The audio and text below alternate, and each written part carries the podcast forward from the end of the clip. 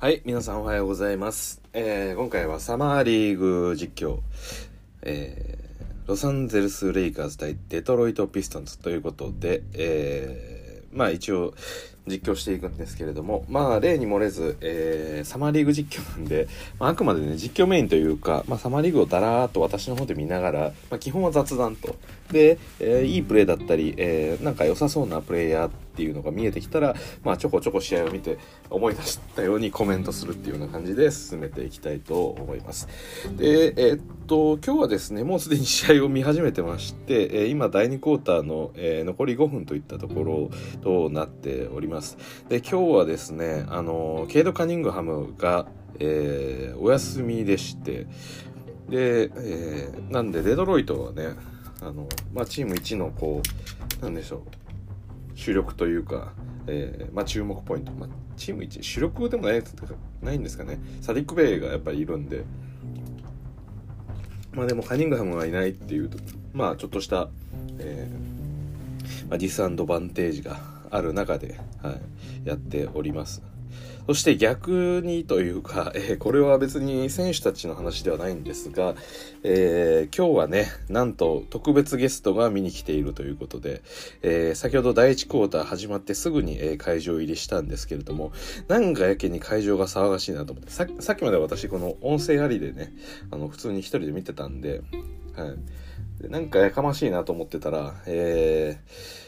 ロサンゼルス、えーレイカーズのレブロン・ジェームスと、えーラッセル・ウェストブルックが、え2人とも仲良く、えこのコート、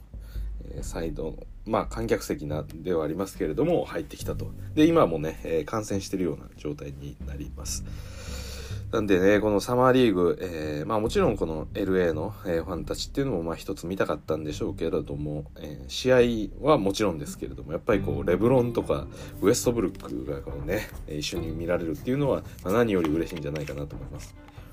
で、だからあれですよね、このラスト、レブロンがこう、顔を揃えて、えーこういうパブリックな場面に出てくるっていうのは、まあ今回が初めてですよね。仲良さげにしていてよかったです。まあもともとねこのラスが来るっていうのもレブロンが、まあ、事前にちょっとあの来いよみたいな感じで声をかけてたっていうような、まあ、そういうニュースもあるんでまあまあやそそういうことやってるでしょうね間違いなく。なんでまあ関係はいいんだと思います。ただ AD は何してんのかなとは思いますけれども。はい。そうですね。でこのコートをうん今アリウープが決まりそうなすごいパスだったんですが決まらずという感じですね。でこういうコートまあコート見に来る自分のチームのプレイヤーを見に来るっていうのをまあ各チームいろいろしてましてでえーまあ私が個人的になんですけれどもあの こいつよく来てんなって思うのがジャモラントですよね。ジャモラントグリズリーズの試合の時に割とねいるんですよね。で、まあ、前回だと、まあ、ちょっと席離れたところでしたが、えーディロン・ブルックスと一緒に育ってたりです。あ一緒に育ってはないですね。ディロン・ブルックスもまあ別ではあるんですけど、まあ、来たような形になったりですとか。で先日だとジャモラントと、えーまあ、クラークが、えー一緒に座ってたりだとか、まあ、そういうことがあったんで結構なんでしょうね、まあ、好きなんでしょうねきっと。若手の活躍を見るのも。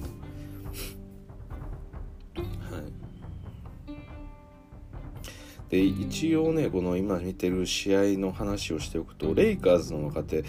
うんどうだろうなってずっと思い続けてはいるんですけれども、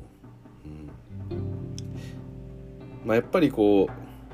一応 2way 契約を結んだのはこの、えーあうまいですねブラウンが、えーこう何度かフェイクをかけてからの、えーコーナー3を決めましたね。一応2ウェイで結んだのはオースティン・リーブスとでアヤウィですよね。アヤイうん。なんですけれどもどうでしょうかね、まあ、レイカーズとしては今必要なのはできればポイントカード控えポイントカードとかがいるとありがたいんですけれども、まあ、そうなると、まあ、オースティン・リーブスになるのかなという感じはしますが、まあ、おそらくオースティン・リーブスがレイカーズのレギュラーシーズン出ることはないだろうなという気はしてます。だって今シーズンでいうとポイントガードを多分務めるのはラッセル・ウエストブルック、えー、あと THT がやることになるんですかね。だと思いますね。はい。なんでね THT が誰かいるのかな？まあレブロンがやるような形でもいいんですけれどももちろん。うん THT 今誰がいましたっけね？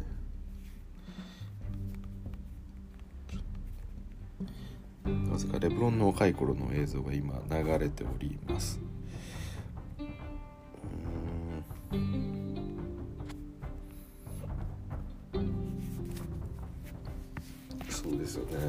スターターが多分ラスがいてレブロンがいて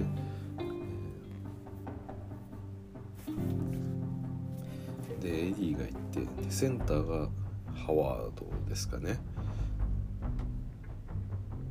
ハワードで AD パワーフォワードの、えー、スモールフォワードレブロンの、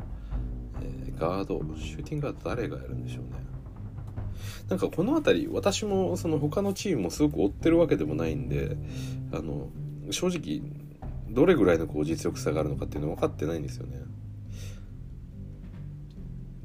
マリク・モンクがハースターターにはなんないですよねおそらく。どうなんでしょう。シューティングガード誰がやるんでしょうかね。ああそうか。でも何も一応ポイントガードだったのか。あそうでしたっけ。なんかそんなこともやってましたよね。やってたけど途中から外されたんですよねケンドリック・ナンは。そうですよね。あのまあ2019-20シーズンであれ？これ WNBA の選手が多分来てますね今会場に。レブロンとなんか喋ってます。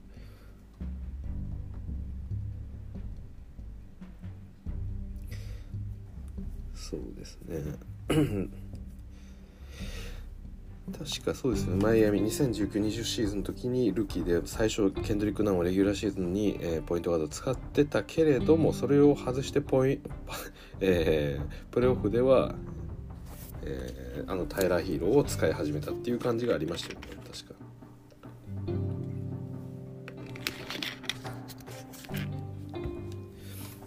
パールジャムの T シャツを着ています。ラッセル・フストブルック。おアヤウィがあやいが帰ってきましたね。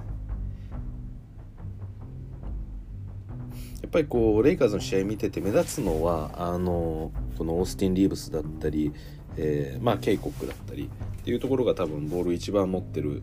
時間帯が長いんじゃないかなと思うんですけれどももうなんかこのシュートの例えば確率とかってこの「あやい」とか あのあと「クイーン」この辺りのプレイヤーが本当になんか余計なことをやんないっていう感じで確率はよく得点を取ってくれてるんですよね。なんでこれをどう評価するかっていうところはありますよね。余計なことをしないっていうそのまあ比較的こうスマートなプレイヤーではあるんですけれどもだからこそこう逆に見えづらいというかこうアイソレーションでなんかこうガッとね自分のこの身体能力とかそういうものをまあ、バスケットのスキルをこう見せつけてくれるようなプレーをするタイプの選手はね、まあ、見てると分かりやすいんですけども。まあでもこのアヤイダとかこのクイーンは結構ね多分いい確率で、まあ、数字全然見てないですけどそんな印象はありますよね。なんかこうカットしていいタイミングで入ってもらってイージーショットをよく決めてたりするイメージがありますね。まあ、よくっていうよりも、まあ、本当に稀に出てくるんですけど、まあ、悪く言うと消極若手の割には消極的というかそういうふうにも、まあ、映るっちゃ映る ぐらいですね。さあどうでしょうかね。このオースティン・リーブスをどう判断しますか皆さん。なんかこういうねボールを 持ってなんかさばけるプレイヤーって、まあ、欲しいっちゃ欲しいんですけど逆に言うと一番こなんでしょうね。2way からお試しでっていうのは使いづらいタイプのプレイヤーですよね。なんかこうオフェンスの起点になるプレイヤーなんでやっぱり。周りとのこの合わせだっていうそこの連携が重要なんで、まあ、ちょっとお試しでっていう感じではやっぱ使えないというか例えば 3&D だったり、えー、ダンカーとしてのセンターみたいなポジションだったら、まあ、ちょこっとね入れ替えてみて自分の動きだけねあのなんでしょう影響度合いが少ないというかまあ、だかロブパスとかに合わせてもらう時こういうタイミングとか、えー、3こういうここでコーナー待機しててもらったら打つっていうようなことがこう明確にあのなんでしょうね。自分がちょっと違う動きをしたとして周りにそこまで影響が出ないプレイヤーだとまあこの 2way だったり控えっていうポジションからこう出してきやすいと思うんですけど、うん、その点ねオースティン・リーブスがのポジションというかその仕事的にはお試しでは使えないですよね。なんかちょっと。がっつりこうレギュラーシーズン出てもらわないと、うん、プレオフでちょっと使い物にもならない。でも今すぐこうレギュラーシーズン出れるかっていうとやっぱりそういう実力にはないとは思うんでなかなかねこれは、うん、だからその点 THT も一応ポイントガードっちゃポイントガードですけどまだね彼の場合はそのスラッシャーとしての能力がやっぱりあったんでそこでスコアリングを期待するっていうとこもあったんですが今ウエストブルックが、えー、昔の動画とか流れてますね。ウエストブルックが着てる T シャツすごいですね。この前面部が破れてますね。これは素晴らしい。ウエストブルックの肉体美が、えー、破れからチラ見できるという。T シャツでこの胸の辺りが破けてるってなかなか厳しいです。素人には着こなせないような T シャツですけど。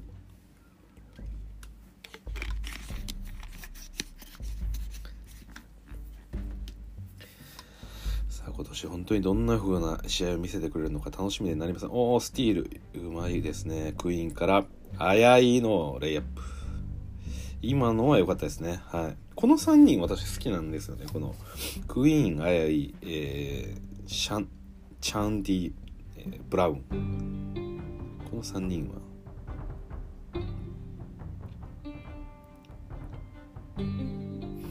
なんかどっかで使えたらいいですけどね。さあ一応第2クォーター残り20秒といったところ。時間を使いながらオースティン・リーブスがドライブ切り込んでレイアップ。これが決まらない。うん。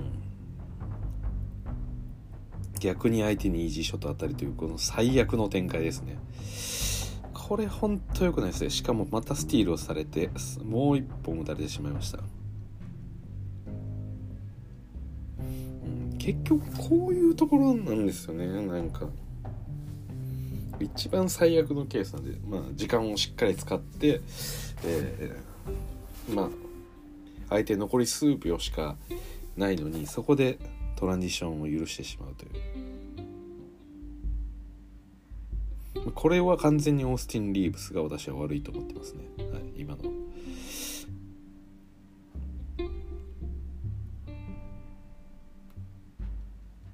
ちょっと戻りが遅かったんで。もう終わりだろうみたいなちょっと手抜きの戻り方をしてしまったんで。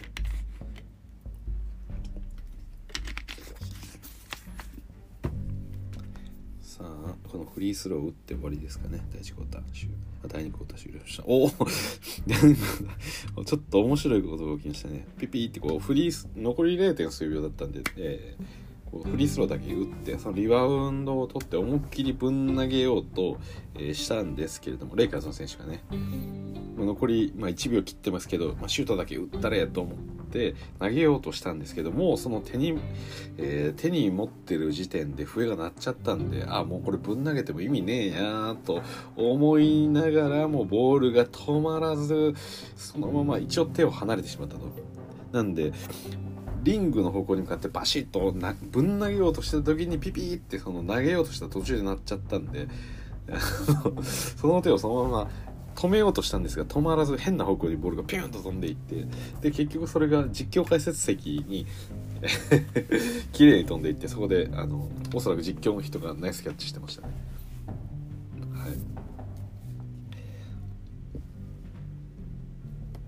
さあ第2クォーターが終了しましたんで3球見ていきますか。でなんかあれですよねこの私 iPad のアプリとかで見たりしてるんですけどこう第3クォーターとかから見れるようになったんですよね。1級2級3級4級っていうこうあの何でしょう。それぞれのこの起点がちゃんとセットされてるんであの後々からこう見返す時に2級から見たいぞ3級4級見たいぞとまあでも正直言うと私的にはねもう慣れてるんでどれぐらい飛ばせと何分ぐらい飛ばせばいいかっていうの分かってるんでそこまであの苦労はしないんですけどまあでもやっぱあるとありがたいですよねこういうのは。やっぱ長らくねこう自分の手でだい大体2分ぐらいかなとか1分半ぐらいかなっていう感覚をあの分かってるんで。はい。まあ、今第3クォーター始まってます、えー、48対43でデトロイトの5点リード。いやサマーリーグもやっぱりこう見てると覚えてきますね。なんだかんだ。私本当に物覚え悪い方なんですけどさすがになんか見覚えあるなっていう顔になってきますね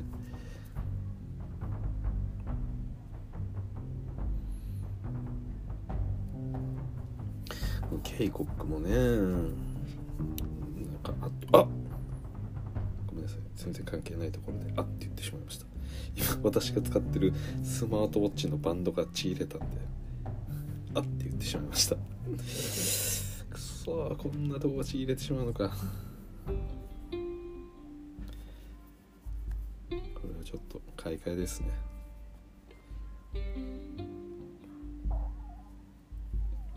さあサディック・ベイからどう展開するでしょう、うん、デトロイトやっぱりこうカニングハムがいないと少し寂しい感じはありますね。私的にはやっぱり このサウスとカニングハムがちょっとライバル関係みたいな感じになってほしいんですよね。あの 去年ラメロがこでしたっけ？ホーネッツをこう引き上げたじゃないですか。私そこまでこう応援はしていったわけではなかったですけどまあなんかああいう感じで若手がこうグッと引き上げるってなんかいいですよね。そう。なんでこのオーランドとかはまあ比較的ねこ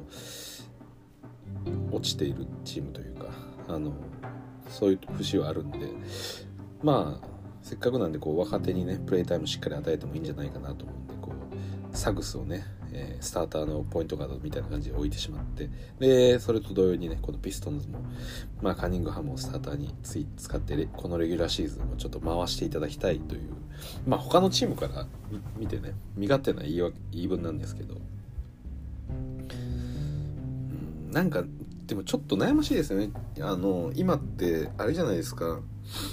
このプレインが始まった分、えー、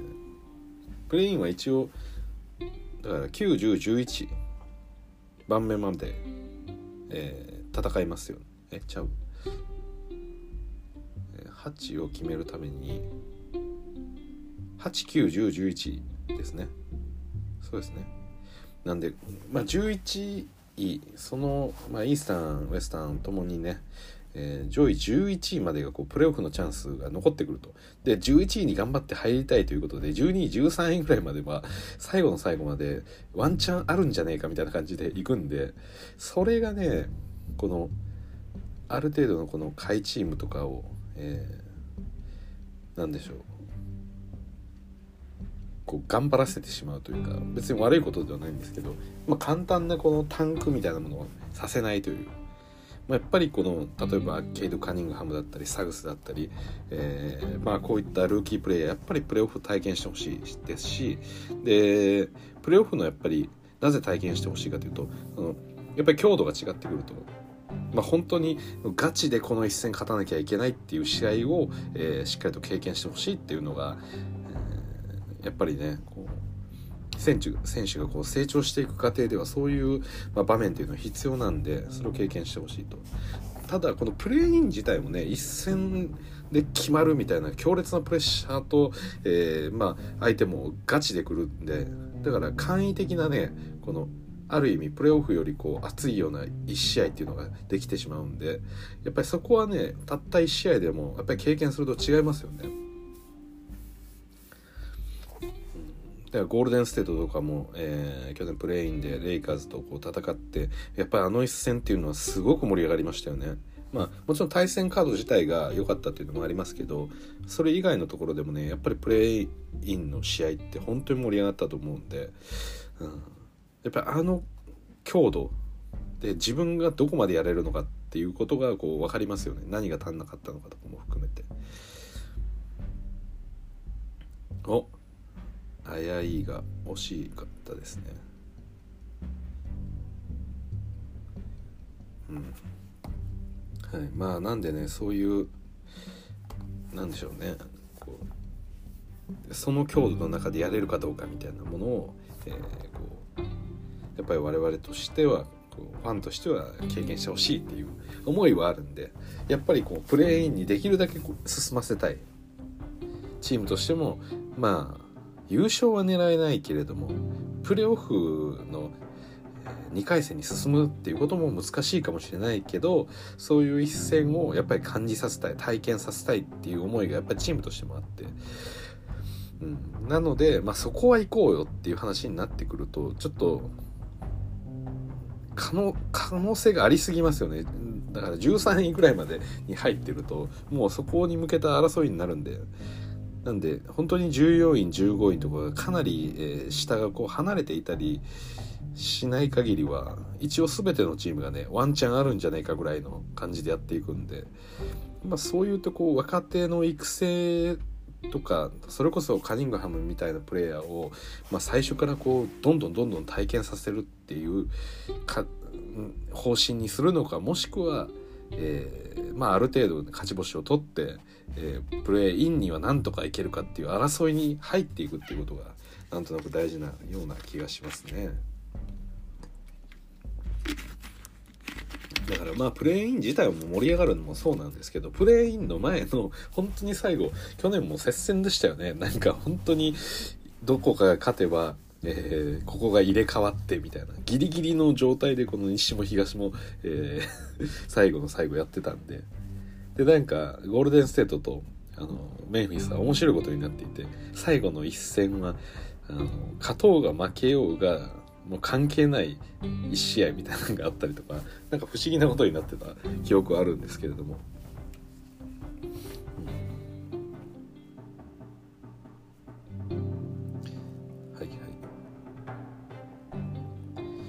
まあ、あの辺りのねその終盤プレーイン前の最後のこの勝ち星、まあ、何位で着地するのかっていうところが結構こう混み合うんですよね。やっぱりこうなんでしょうねレイカーズ自体もそうでしたし、えー、なんだかんだ言ってもねそのゴールデンステートの時代だったり、えー、マイアミの時代だったりとか、えー、マイアミそうですねまあある程度こう勝ちチームがこう決まってるというか、まあ、そういうわけでもないんで。まあ、それこそ去年の、えーまあ、プレーオフが、まあ、NBA ファイナルフェニックス・サンズ対ねあのまあ、えー、ミルウォーキーバックスがやってるわけですしでユタがね、えー、上がったりですとか、まあ、ユタはまあいつもそれなりに強いですけど、まあ、そういう何て言うんでしょう。まあ今までこうちょっと想像してたところとは、えー、違うようなチームもこう台頭してきてるのがあるんで。でさらにややこしいのは昨シーズンはねあのなんだかんだやっぱり怪我人が多かったっていうことは今年どういう結果をもたらすのかっていうのは想像つかないことですよね。別に何でしょう。昨シーズンその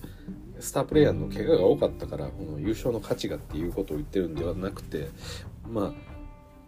やっぱりそのハーデンとかカイリー・アービングの怪我がなかったらバックスは本当にそのネッツに勝ててたのかっていう疑問ですよね。でレブロンとか AD が、えー、完全な状態だったらサンズはレイカーズに勝ててたのかとかあとカワイ・レナードがいたらサンズは勝ってたのかとかあとジャマール・マレーがいたらサンズはデンバーに勝ってるのかとか、うん、まあこういうなんでしょうかなり重要な要素が、まあ、スター選手が抜けちゃってた各チームなんで今年どうなるかっていうところまあサンズが強かったっていうのは間違いなかったんですけどただ今シーズン全員怪我が明けた時にどこに着地してくるのかっていうのはよく分かんないですよね。あレブロンがさ帰っていきましたね。これ帰ったんですかね。子供が大喜びしてますけど。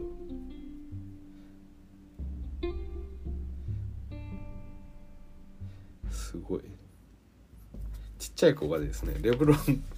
がこうコートから出ていく時に、えー、その去り際に「レブロン一緒に写真写ってよ」ってこうゆっくりレブロン歩いていってる最中にこうカメラをインカムモードにして自分とレブロン一瞬バシッとこうあの枠に入った瞬間に写真を撮影したみたいです。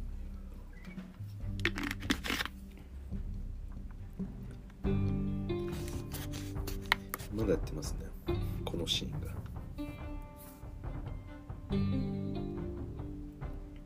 お子様お喜びというこれレブルも帰ったんでしょうかね。多分。帰ったみたいですね。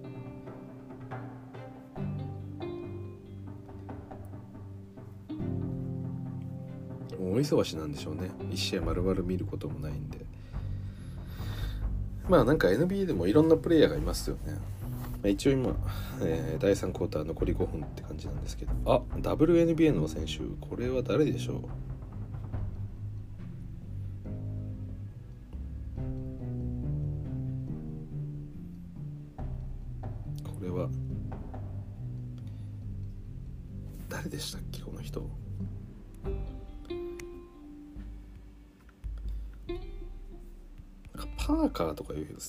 手でしたっけ？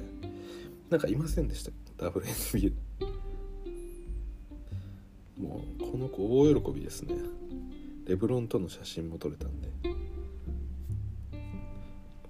確かいましたよねパーカーって。多分その選手じゃないかなっていう気がしますけど。WNBA 全然名前知らないですよね。でもなんかそのパーカーって人は超レジェンド級のまあなんか NBA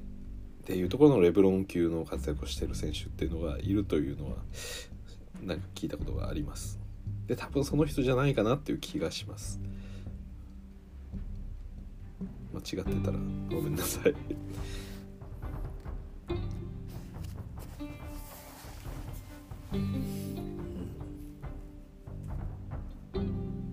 おバックドアが通りましたね。ピストンズ宣伝。結局リードしてますねピストンズが。カニングハムがいない中でも。66対54で、えー、8点リードの、えー、デトロイトと。カニングハムはねずっとなんかベンチの中でも立って何かこう言ったりとかしてますね。今日はグッチの T シャツを着てきてます。そしてなんかキラキラと輝く、えー、なんかネックレスをつけてますね、はい、割と太いタイプのやつです。ラッパーとか、えー、昔のあの悪どい方がつけてるようなこの金チェーンみたいな感じのそれの金チェーン版じゃなくて多分ダイヤバージョンって感じですね。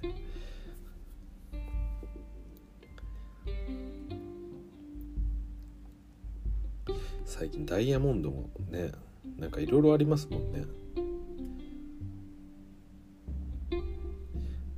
全く同じようにまあ、実際もの自体はまあ天然と変わらないような、えー、ものになっていてっていうのな何ダイヤっていうんですかねまあ偽物ではないんですけど、まあ、人工ダイヤみたいな、まあ、輝きとかはそんなに変わらないんで、まあ、判別自体を素人がねまあ素人って私レベルの素人とか見ようが見た時に別に分かんないんでそういうのだとだいぶこう安価になりますよね。チャウンディ・ブラウン3あこれは決めてほしい。このワイドオープン3決まらない時のこの何て言うんでしょう。はあっていう感じ。なんか本当に思いますよね。このやっぱり私もレブロンのファンでレブロンのチームばっかり基本的にはやっぱり見てるんでこのワイドオープンスリーが打つシチュエーションって結構多くあって。でもそねそのワイドオープンを作るためのプレーをしてきたのに最後よしオープンができたと思って打ってそれが決まらないんだったらそれまでのプレー何だったんだよみたいな。そんな気持ちになってしまいますよね。あの絶望感だからあれは結構ねやっぱり外す気持ちも分かりますよね。かかるプレッシャーの重さが全然違いますよね。なんか。普通ワイドオープンならもっと確率高く決めれるんだろうみたいな。で他のチームとかを見ていた時にそこまでワイドオープンのシチュエーションがなくて、まあ、パシッとこうできた瞬間にはよし打つぞっていう感じで、えー、打ってまあせっかくできたオープンはほとんど決めるみたいな感じになりがちですけどやっぱりこうね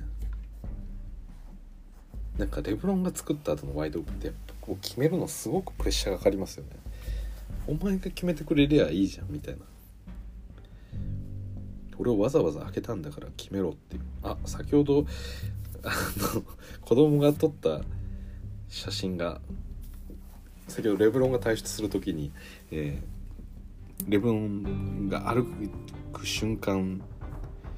目の前を通り過ぎる瞬間に自分も同じその画角に入ってインカムでパシャッと一発で多分撮ったんですけどそれがものすごく綺麗に撮れてますね。それを見せて今インタビューを受けてます。君レブロンと、えー、撮影したけどどんな気分とか言って多分こう言われてる感じですね。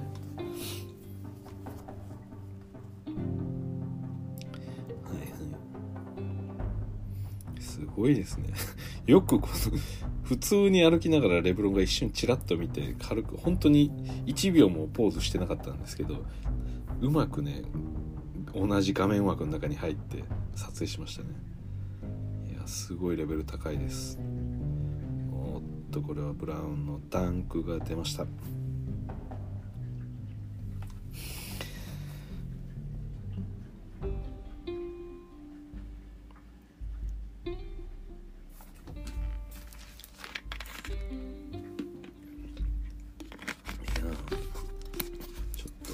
雨がすごいですね。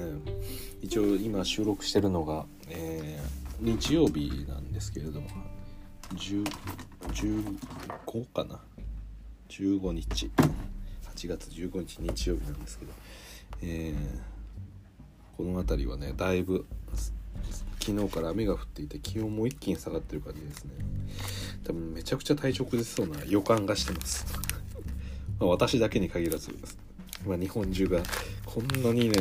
気候の差があるとすごい体調崩すんで、特にこのあの今ねワクチン打ってる人とかも多いと思うんで、まあ、ちょっと気をつけていただければなと思いますけれども。もう13点差も開いてしまいましたね。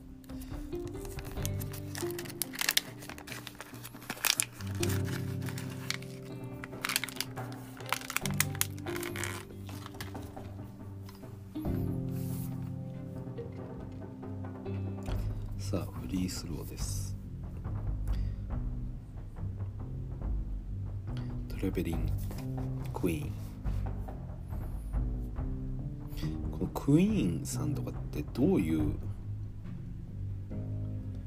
感じなんでしょうね。日本の感覚的に言うと。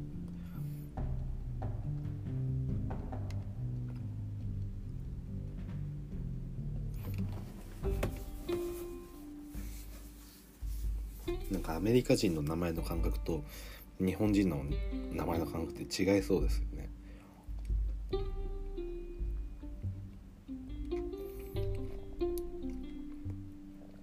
カニングハムがずっと一人立ってますね。ラスト3秒レイカーズのショット外れてこれで第3クォーター終了ですかね。あファールですかね。残りましたね。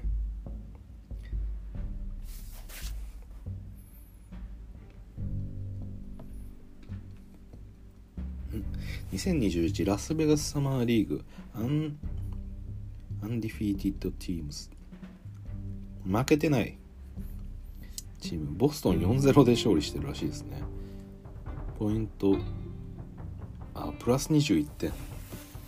すごいですね。ボストンがすごい強いみたい。あまあペイトン・プリチャードがいますからねボストンには。はい。私のプリチャードが若きはい。大エース。に エースにはならないでしょうけどいい選手ですからねプリチャードは。去年からね。もう結構プレータイムをもらうぐらいの勢いだったんで。ミネソタも3-0ですか？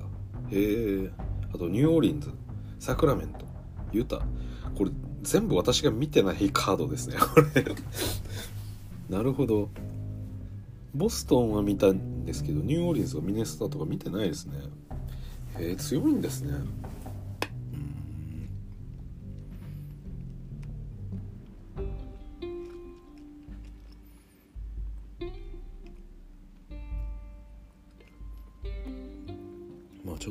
ますか後日。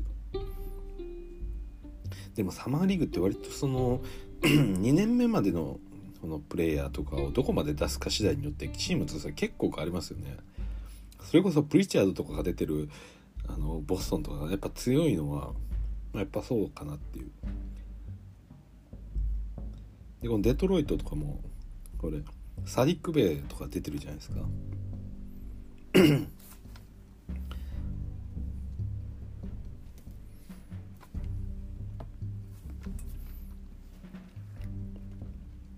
まあその点レイカーズはね誰も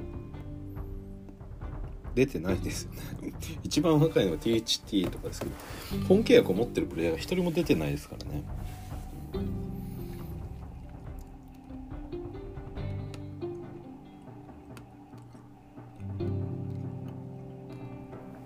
保安チーム出てるんでしょうか？ミネスタとか。さすがに多分アンソニー・エドワーズは出てないとは思うんですけど。誰が出てるんでしょうね。ニューオーリンズも。誰が出てるんだろう。ペリカンズ。ペリカンズ今年こそ行ってほしいですよね。うん。まあ一応第4クォーター今始まりました。やっぱりねこのザイオン君がいるチームがめちゃめちゃ強いみたいなやっぱその若いやつが一人入ってきてチームを一気にこのコンテンダーに押し上げるみたいなのをちょっと見てみたいんですよね私は。まあさすがにねこうプレーオフで優勝しろとは難しいですけどなんかこう勢いで勝ち上がってしまうみたいな。でルカにもそれを期待してたんですけどね。まあ期待以上にやってくれてはいるんですけど何でしょう。今一歩ねこの例えばクリッパーズ去年にもクリッパーズに負けましたけど今年もクリッパーズに負けてしまったんでやっぱそこをね乗り越えてほしかったですよね。うん。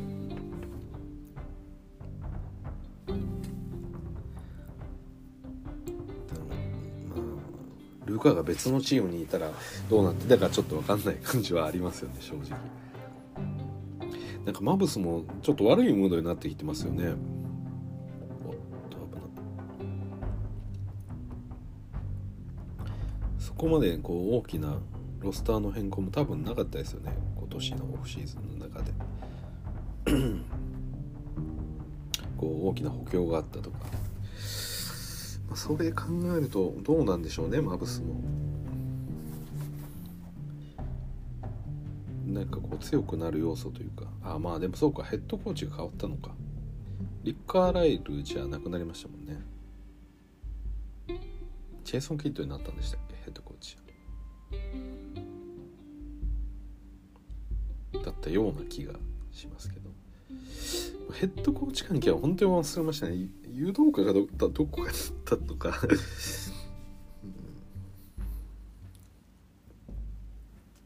そういえば最近あのいくつか別の試合を見ていて昔の試合とかサマーリーグをあの私こんな感じで実況してるじゃないですか最近。で、まあ、サマーリーグ実況も悪くないんですけどなんかやっぱりこうでしょう本戦というかちょっと見たいなと思って過去の試合とか見てたんですよ。で過去と一言で言ってもめちゃくちゃ過去で1987年の試合を見たりしてました。はい。なんか、えーまあ、本当に昔の、えー、ボス NBA ファイナルで、えー、ボストン・セレディックスと ロサンゼルス・レイカーズが試合をしてたような時代ですよね。87年。でマジック・ジョンソンがいてであと誰だ？ジャバーがいましたね。で逆にセルツの方はラリー・バードがいてみたいな時代をバスケットをちょっと見たりもしてて。結構楽しかったですね。なんかその時代のバスケットって見ないんで普段。でもやっぱり現代バスケットって全然違いますよね。違いますけどでも90年代とか2000年代とかよりも今っぽさなんかありましたよ。謎に。まあ今っぽさというのか分かんないですけど私のイメージでは90年代とかの方がもっと中がぎゅうぎゅうでしたね。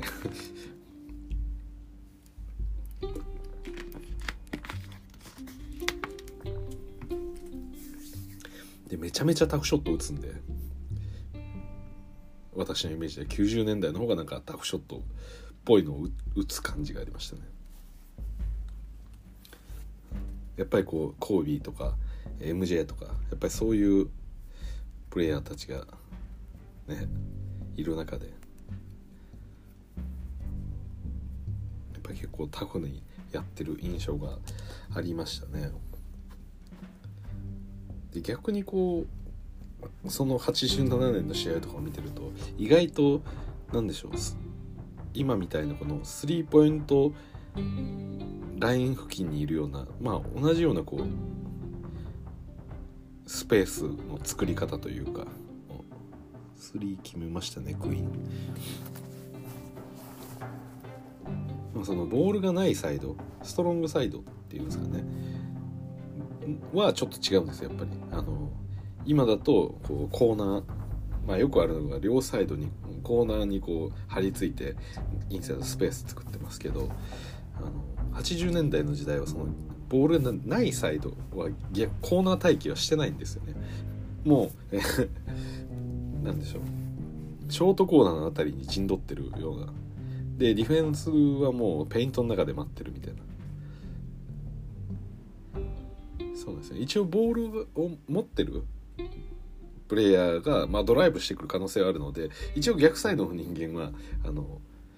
まあリムの下には入ってないんですよ一応まあドライブできるスペースを空けてるんですけどただあの開けてはいるけどその逆サイドのコーナーまで引っ張ってはいないっていう ワンチャンこのリバウンド争いとかをやっぱりできるんでもうもう中にだいぶ寄ってるっていうような感じでしたね。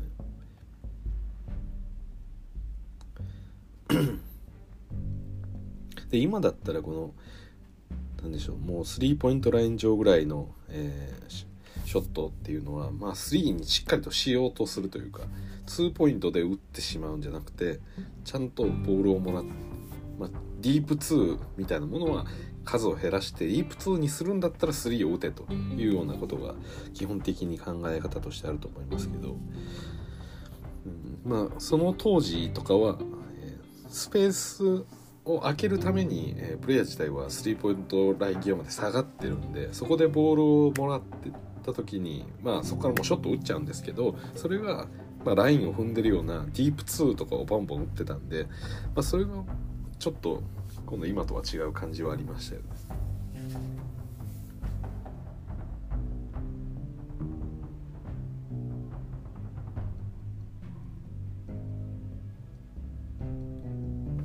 ごいサイレンが鳴ってますね。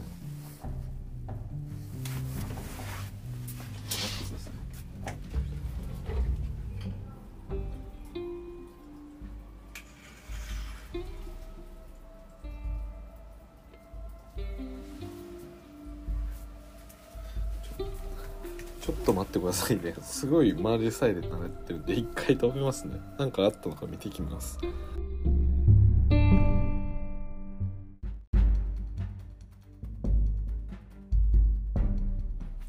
皆さんすいません。えー、っと、特に何もなかったです。はい。ちょっとね、今日、あの、朝の7時半ぐらいですかね、スマホの方が急にすごい音が鳴り出して、なんかこの、大雨の、えー、まあ、警報みたいなものがなんか出てたんで、まあ、ちょっとね、心配をしてたんですけど、もう私の住んでる地域は、ね、まあ、そのね、土砂崩れとか一応警報出たんですが、近くに山とかは一切ないんで、うん、そんなに、まあ、ね、こう、水害とかも受けるようなエリアでもないんで、あんまり心配はしてなかったんですけれどもなんかやけにサイレンが鳴り響いていてでかつその鳴っていたサイレンに合わせてこう何かマイクで何かを喋ってる声がちょっと重なってたんですよね。だから、うん、ウィーンってなりながら、えー、今すぐこう退避このエリアの人避難してくださいみたいなものがなんか流れてるのかなと思ってちょっと心配になって見ていったんですが、えー、サイレンに合わせてたまたま横を廃品回収の車が回ってただけであって全く無関係でそのサイレン自体もここ通っていっただけで別にこの近くでの何かじゃなかったんでまあひとまず安心ということで、えー、もう一度配信を再開しております。最近結構ね私の住んでるところの辺りたまにこうサイレンが鳴ることがあってあの近くにねお風呂屋さんとかがあるんですけれどもそのお風呂屋さんでねやっぱり高齢者の方って結構倒れるみたいなんですよねなんかこういろいろ話を聞いたりしてると。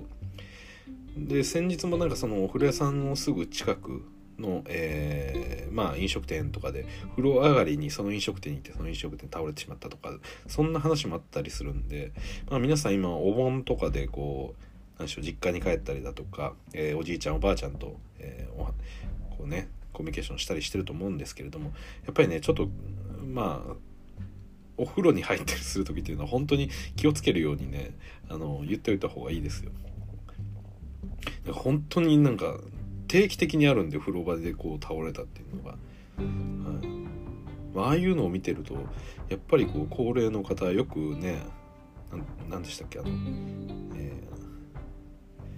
まあ、そういうお風呂に入って、まあ、急激なこの、まあ、体温の変化温度変化で心臓がこうキュッとなってしまうとかっていうのは本当にあの自分自身はねまだそんなことになったことがないんであのそこまでこう意識はしないですがやっぱり高齢の方ってすごいその風呂場風呂っていうのは結構危ないシチュエーションだなだだなっていうことすごく分かりますよ古谷の近くに住んでると。なんで結構ね皆さんもこう気をつけた方がいいですねそのおじいちゃんおばあちゃんにはあんまりこう熱々の風呂には入らないとかあの急に寒いところに行かないとか、まあ、冬場とかね急に外に出たりとかってなるだけこうなだらかなね、えー、変化というか心がけるようにした方がいいと思いますね。まあそんなことを言いながらもう第4クォーターの残り3分40秒試合もそろそろ終わろうかというような、え、展開になってまして、え、今のところデトロイトが12点リードででこの、ガルザですかねピストンズの、え、センター。ルカ・ガルザもですね今日かなり気合入ってますね。ちなみにレイカーズのこの21番、えー、トレベリン・クイーンですか？オビトッピンに似てるんですよね顔が。おなんかファンがいっぱいいます。すごいですね。この4人組。仲良し4人組で来てるんですけれどに来てるんですけども。サンダーシャーロットグリズリーズそしてアイバーソンの T シャツ。4人とも全然違う子来てる。面白い集団がいますね。はい。まあ、アイバーソンだけはこう T シャツなんですけれどもシャーロットそして、えー、メンフィス、えー、そして、えー、どこでしたっけ？サンダーのはジャージですねちょっと背番号見えないですがどうなんでしょう。おそらくこのサンダーはウエストブルクのジャージじゃないかなっていう気がしますけどね。今日ラスも来てましたし。こうラスが来ることになってレイカーズファンにこうくら替えしたタイプのラスファンかもしれません、まあ、ラスとかはねこう人間的にもこう愛されるようなところもありますしやっぱりこの「ワイノット精神共感してる人もいると思うんで、まあ、そういうファンからすると、まあ、チーム変わるたびにこうね応援するチームも変わるというかあくまでラスのことを応援し続けるっていう。私もその類ですね。レブロンファンなんて、まあ、今レイカーズファンですけれどもまあね、えー、またチーム変われば違うチームを応援するようなことになると思いますし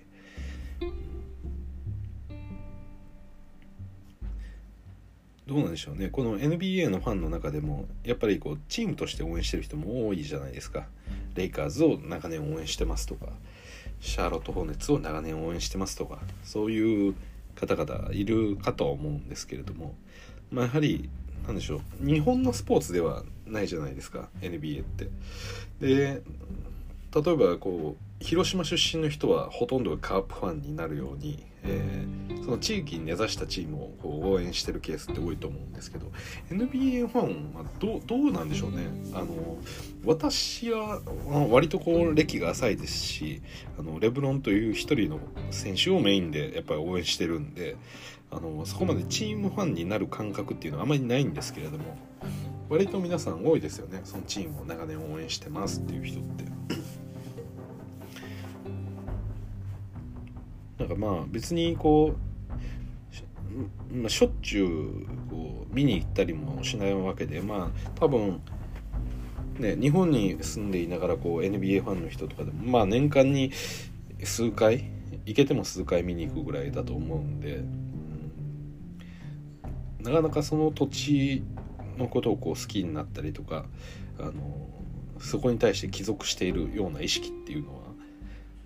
なかなかこう持ちづらい環境だと思うんですけどもでも割と皆さんこうあれですよねそのチームを応援してるっていう感じですよね。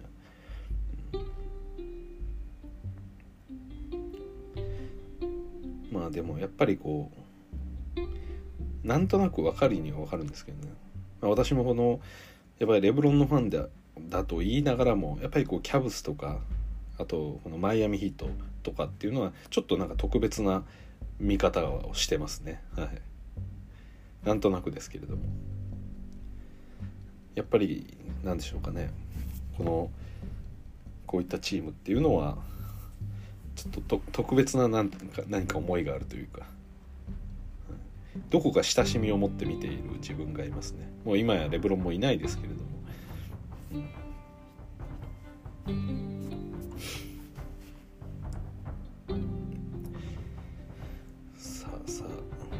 そろそろもう2分20秒といったところですね。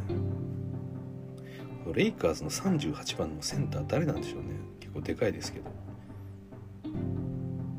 ブロックしましたね。割とウィングスパンがありそうなプレイヤーです。ルカ・ガルザー。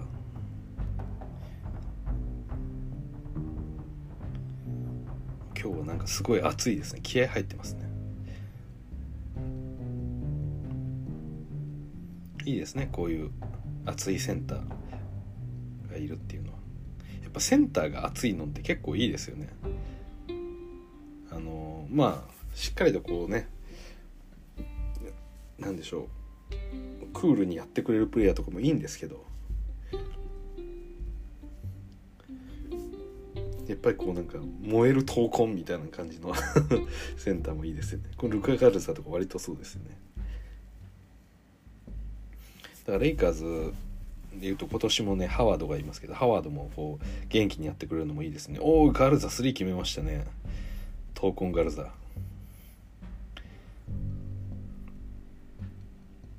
やっぱりこの何でしょうサッカーでいうところのキーパーみたいなそういう感じってちょっとありますよねセンターって。あの自分自身もやっぱりリムを守っているっていうそのポジション柄ディフェンスの時っていうのはこう自分が一番こうコートを見えるポジションにいるというかやっぱりこうガードとかに対してのディフェンダーだと今こうスリーポイントライン際までね寄っちゃってるんで背中にやっぱり目がない分ね後ろでどういう風に怒ってるのか走り回ってるのかっていうのは見えないんで、まあ、一番おそらく後ろの辺りにいるこのセンターが、えーまあ、それをこう指示したりね、まあ、しながらやってて。さあ残り1分切りました。もうこれがデトロイトの勝ちですね今日は。あとはどこまで点を取れるのか。最後にいいプレーを見せつけたいと思うのは、えー、この若手たちじゃないでしょうかね。さあやっぱり行きました。ロビンソン強引なドライブから。あーパスはこれはターンオーバーです。さあデトロイトファンファールをもらいました。うん。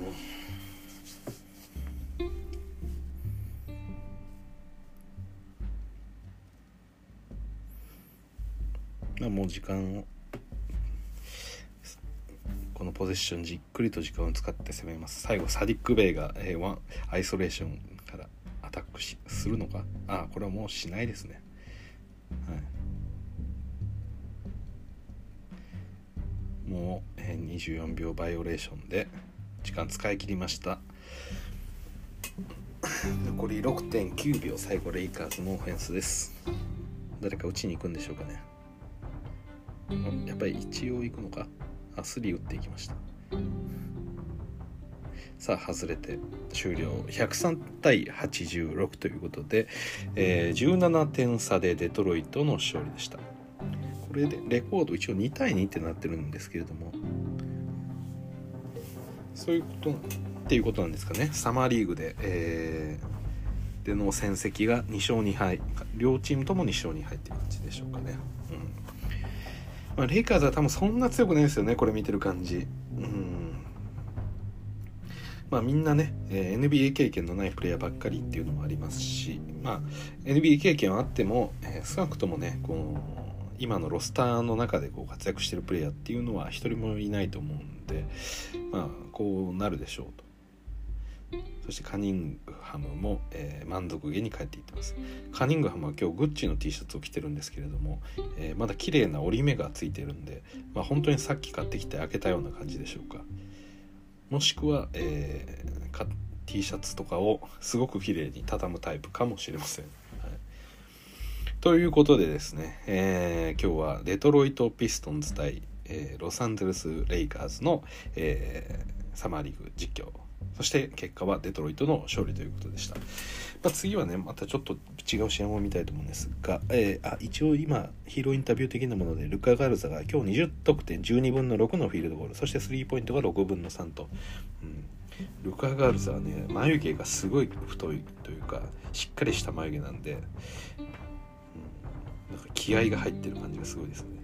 なんかこう昔のアメリカ映画の俳優みたいなそんな目力を感じる。ルカといえば俺だろうぐらいのそういうスリーポイントを決めて。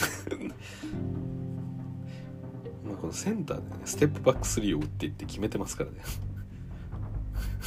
カモンカモンって言ってますね。いいですよねこのやっぱり、うん、さっきも言いましたけれどもこのセンターポジのプレイヤーがねやっぱりこう熱くあってくれてそしてね、えー、まあこういった形でスリーポイントを、まあ、6分の3とか決めてくれるとすごくありがたいですよねこれ。はいまあ、レイカーズでもよくマルク・ガソルが、えー、そんな感じでやってくれてます。でガソルで思い出しましたけど、まあ、デボンテ・ケイコックケイコックもなんかねこ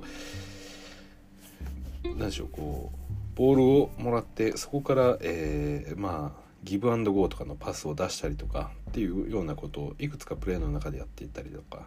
まあセンターという役割の中でもまあもう少しこう役割広くやろうとしてるような印象が強いですね。